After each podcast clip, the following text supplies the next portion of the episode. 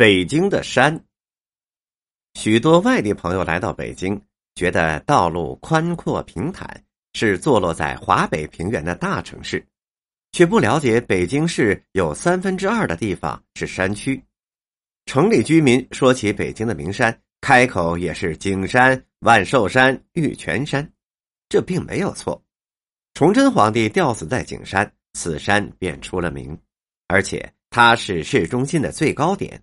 登上景山，全城景色尽收眼底。万寿山在东方第一皇家园林颐和园内，每天接待数万游客。虽然只有九十八米高，也是出了名的。玉泉山则以甜美清冽的甘泉而出名，明清两代宫廷饮水皆由此运来。然而，这些名山比起北京真正的大山来，就像是花园里的假山了。北京西有太行山，北有军都山，东北是燕山，三面皆有长城，共五条，关隘重叠。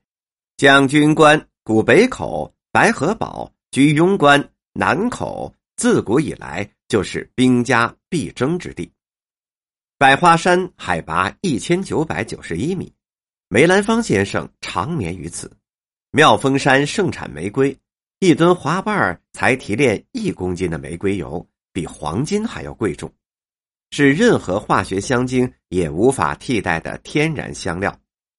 云蒙山和盘山出产的核桃、板栗，个儿大、皮薄、肉厚。真正的大山，如海拔两千米以上的东陵山和大海坨山。虽然是这八百年京都的天然屏障，终成卫士，却因少有名人攀登而不见经传。